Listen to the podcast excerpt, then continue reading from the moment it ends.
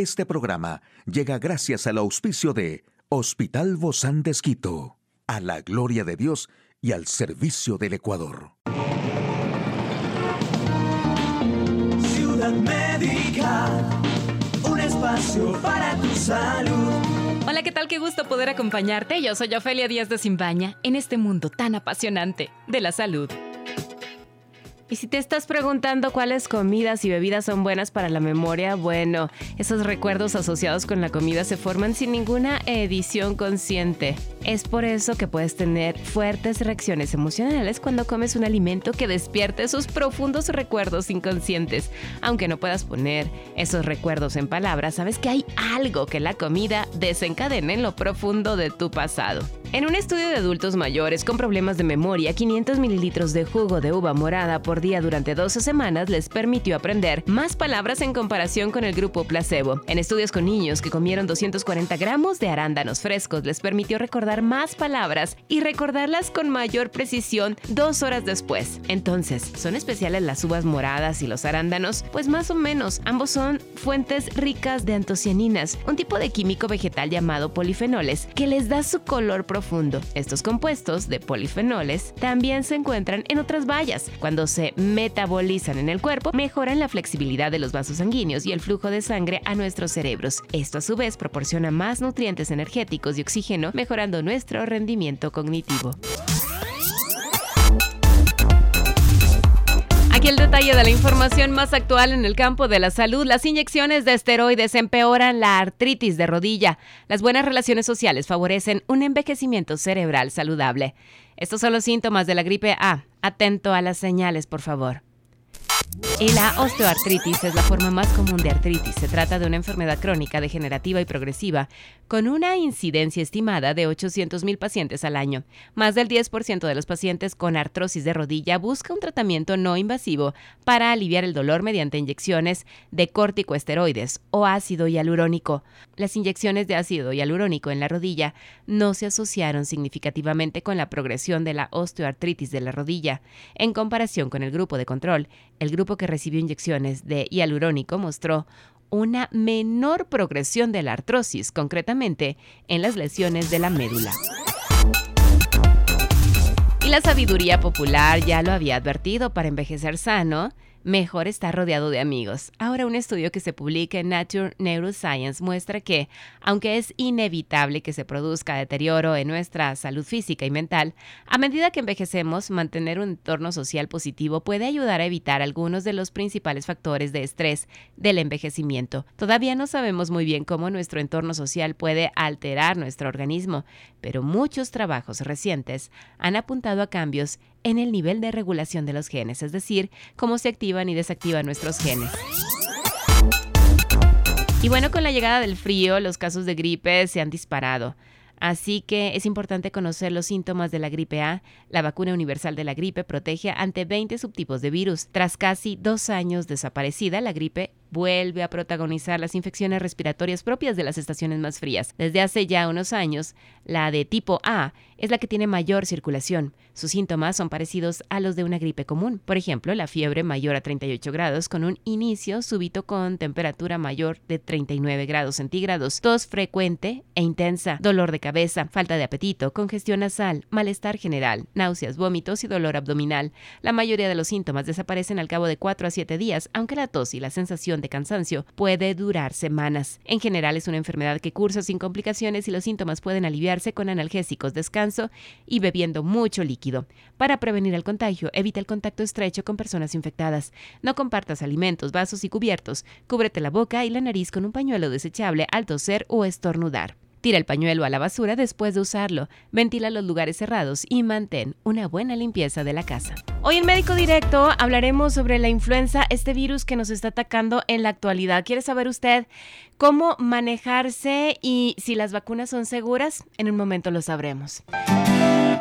Una charla amigable con nuestro invitado. Hoy recibimos con muchísimo agrado a la doctora Rocío Álvarez. Ella es médica internista del Hospital Bozán de Esquito. Gracias, Doc, por acompañarnos el día de hoy. Bienvenida. Muchas gracias por la invitación. Me alegra mucho poder compartir con ustedes el día de hoy. Muchísimas gracias, Doc. Para nosotros también, sobre todo porque esta influenza que está causando muchos disturbios en muchas familias es lo que se está dando en estos días y muchas personas, claro, están preguntando angustiadas me pongo la vacuna, no me la pongo, qué es lo que hago si ya la tengo. Bueno, hay un montón de preguntas alrededor de esto y gracias por atenderlas. ¿Por qué está dando tan fuerte esta influenza, Doc? Bueno, está dando más fuerte porque estuvimos eh, aislados dos años por el COVID-19, entonces no estuvimos expuestos a estos virus por el uso constante también de la mascarilla, hizo que haya menos casos. Estos de los dos años no hubieron tantos casos de influenza, pero ahora que ya estamos sin mascarilla, eh, estos virus nos pueden atacar más fuerte porque inclusive hay variantes de estos virus. Todo esto, Doc, nos lleva a que se contagie también muy fácil, ¿verdad? Vemos que hay muchos niños, muchos escolares que se están contagiando. A lo mejor ni siquiera nos hemos dado cuenta que están con, con catarro, con tos, pero tal vez la manera de contagiar es diferente o la manera de, presentar los síntomas es distinta? La manera de contagio eh, sigue siendo igual, pero claro, como estuvimos con mascarilla dos años, no llegamos a contagiarnos, porque justamente cómo prevenir el que nos dé la influenza es el uso de mascarilla, una de ellas. No es tan contagioso como el COVID, simplemente con el uso de mascarilla y la mascarilla quirúrgica es suficiente con la influenza. Pero como habíamos estado todo el tiempo cubiertos, no nos dieron estos síntomas ya dos años y ahora, claro, nos coge de nuevo, pero la transmisión es la misma. Se produce por gotitas, eh, igual como a seis pies de distancia se puede producir la transmisión esa es la forma. También cuando, por ejemplo, tocamos superficies contaminadas, nos tocamos nariz, boca, ojos.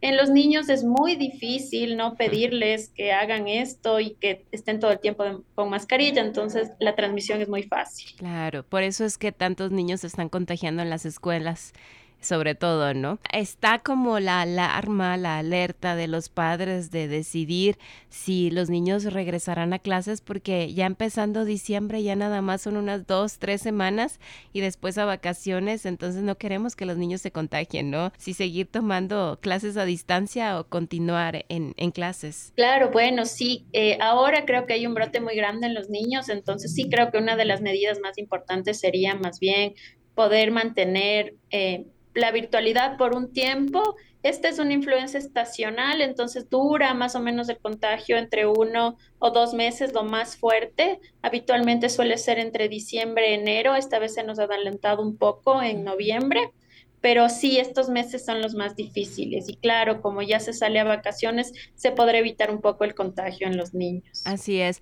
Doc, ¿los síntomas cuáles son? ¿Todo es lo mismo que una gripe? Porque parece que esta sí es más, ha, tardado más en la recuperación también inclusive. Bueno, los síntomas se suelen parecer a la gripe común, se acompañan de dolor de cabeza, moquitos, tos, lo que sí suele haber más en la influenza es dolor muscular muy intenso, dolor de articulaciones, suele presentarse fiebre en muchos casos, que normalmente en la gripe que no es producida por la influenza no se suele presentar. Los síntomas se, pueden confundir mucho también con los de COVID-19. Entonces, simplemente con los síntomas no podemos diferenciar. Eh, tendríamos que hacernos entonces la prueba, ¿verdad? Para saber si es COVID o si es influenza. Exactamente, la única forma de diferenciarlos es realizándose las pruebas.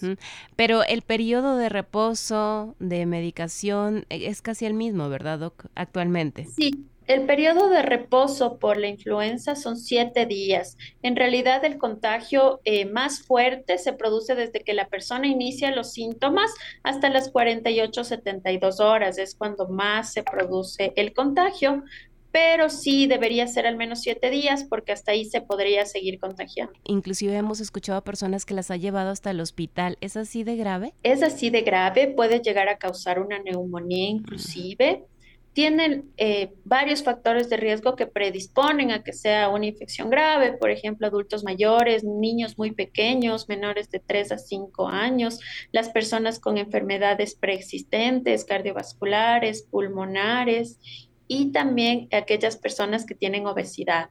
Ellas son los que tienen más riesgo de que se agrave e inclusive requiere hospitalización. Como todos estamos alerta de lo que está sucediendo, obviamente necesitamos tomar medidas de prevención para quienes todavía no se han enfermado de esta influenza. ¿Qué medidas son las más adecuadas y sobre todo cuando hablamos de la vacunación? Porque estamos en temporada de vacunación de influenza. Bueno, las medidas más adecuadas, la primera, si es que alguien tiene síntomas, debe aislarse para no contagiar a los demás. El uso de la etiqueta respiratoria, que quiere decir esto, que cuando estornudamos o tosemos, cubramos con nuestro codo la boca para evitar así la transmisión. Perfecto, la vacunación es la más importante. Desde el 13 de noviembre se empezó a vacunar en el Ministerio de Salud Pública.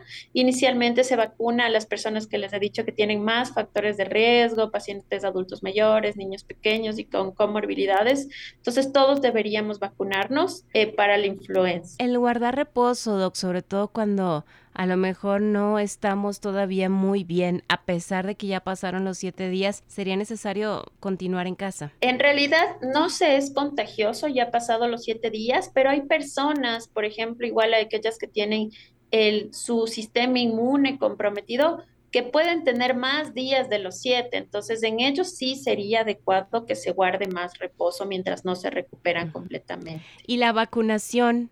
Para quienes todavía no la tenemos de la influenza, ¿en qué momento es recomendable colocarse una vez que ya han tenido esta gripe tan fuerte? Lo ideal es, una vez que superaron los síntomas, se debería esperar 15 días y se puede vacunar. ¿Y se puede vacunar el COVID y la gripe al mismo tiempo? Se pueden vacunar al mismo tiempo, no hay ningún problema. ¿La reacción no es más fuerte, Doc? No debería ser más fuerte porque en realidad las vacunas del COVID y la influenza eh, suelen producir más o menos los mismos efectos secundarios. Entonces, porque si uno se vacuna del COVID y no se vacuna en el mismo día, se debería esperar al menos unos 15 a 30 días para ponerse las vacunas. Entonces, lo más recomendable es vacunarse al mismo tiempo. Lo que sí, saber que hay ciertos efectos secundarios. Lo más, los que son más comunes es dolor en el sitio de la de la vacunación, puede haber un poco de tos, un poco de mocos, a veces una fiebre que puede durar entre uno o dos días pero no se presentan en todas las personas. El más común es el dolor en el sitio de la vacuna.